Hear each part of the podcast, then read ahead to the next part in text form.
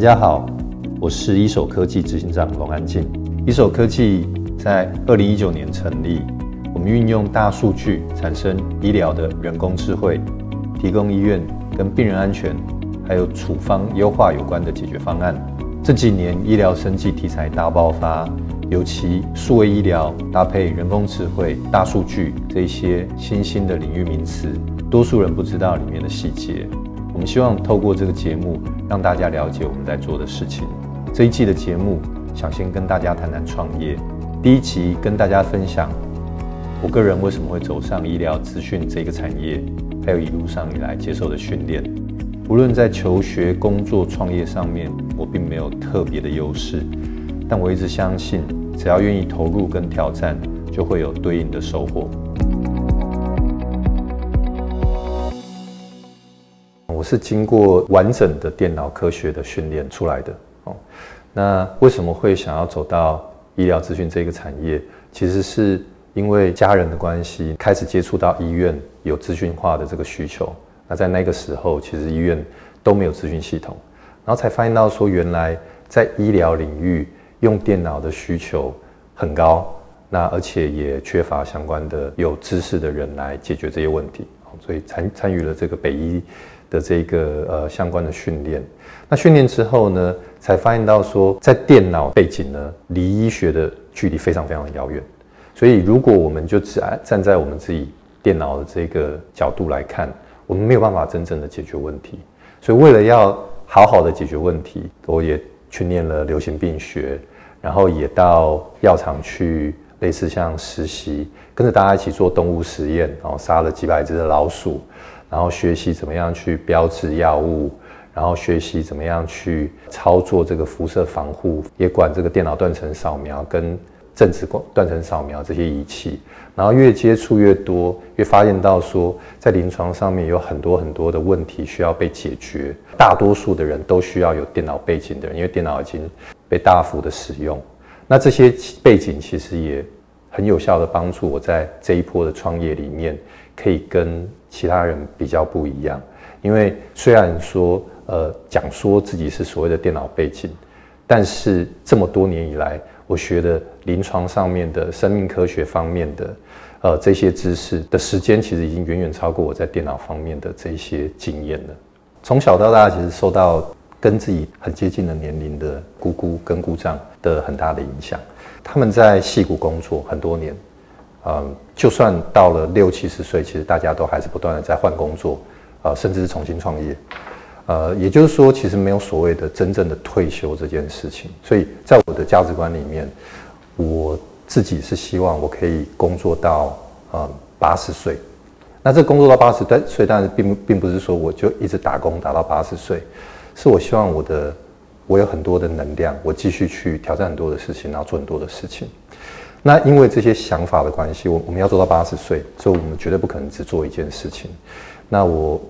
很愿意去接受，呃，不管什么样子的机缘带给我的挑战。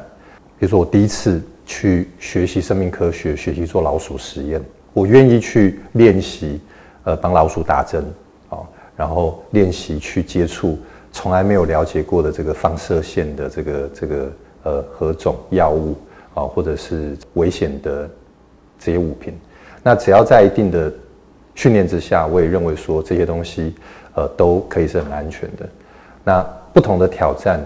可以带来不同的新鲜的事情，不同的新鲜的事情里面，你也会发现到，嗯，它会有一些事情是连接在一起的。例如说，呃，在生命科学里面，看起来好像所有的东西都跟电脑没有关系，可是你最后做完实验以后，你会希望不要做解剖就可以看到药物在呃老鼠身上的分布。那最常用的方法就是电脑断层扫描跟正子断层扫描。在所有生命科学的人里面，他们对于电脑断层扫描都不熟悉，那更不可能去对于后续的影像去做进一步的处理。那我在那一个环境里面，我是唯一一个不一样背景的人，我就会被赋予那个。不一样的责任，那那是一个五千万的设备的一个实验室，那我就管那一个实验室。所以，因为你的挑战，因为你这个背景的多元，看起来好像你在刚开始的时候起步会比其他人慢，比如说我打针打的就比其他人来的笨拙，然后或者是药物的标志，我总是不了解那个背后的理由。可是，在其他的机会跳进来的时候啊，那比如说这个新的设备，我就成为这个设备的管理者啊，我亲自在公家机关里面去采购这种大型的设备，跟国外的厂商去研议这些设备的啊，比如说怎么这是一个放射的设备，你要把它进口到台湾，它其实有多麻烦的事情，所以你会有其他的挑战问题的机会。那你的这一个机缘，可能全台湾可能也就只有几个人有，那你这个机缘就会带给你更多其他的机会。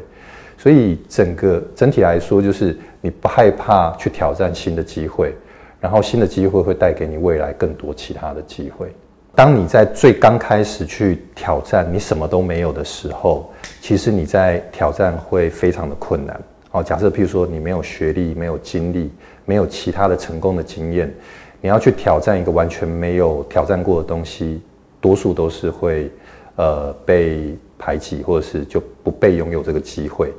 那但是你挑战越多以后，譬如说像我进去生命科学这个领域，那当时其实我已经博士毕业，虽然他不是生命科学的博士，他还是医学院的博士。你有很多很成功的经验，你年纪稍微大一点点，跟。到国外英英文的这个接触的机会也比较多，在不同的这个选择里面，就是我几乎每一次在换领域都都是经过就是考试啊等等进去，它也不是很简单哈，就是这样进去。那在被选择的过程中，别人会看到你的热忱，哦，别人也会尊重你去挑战新的东西，他们会去听说为什么你去挑战这个新新的领域，譬如说像一当时我进。生命科学领域是因为那时候从美国拿到硕士流行病学的这个学位的时候，我大量的接触到跟癌症流行病学有关的课，所以我回来我第一个想法就是我一定要去做跟癌症有关的药物。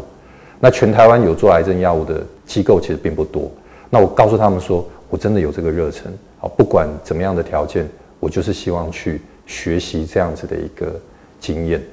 当然这也是一个选择的过程，可能对方会去考虑。很多的因素，他可能就会留一个位置给你。他会认为说，一定程度的多元性可能对他的机构也有价值。那因为机缘的关系，他用他做了这个决定，那我也会带给他新的价值。谢谢大家的收听，我们下次再会。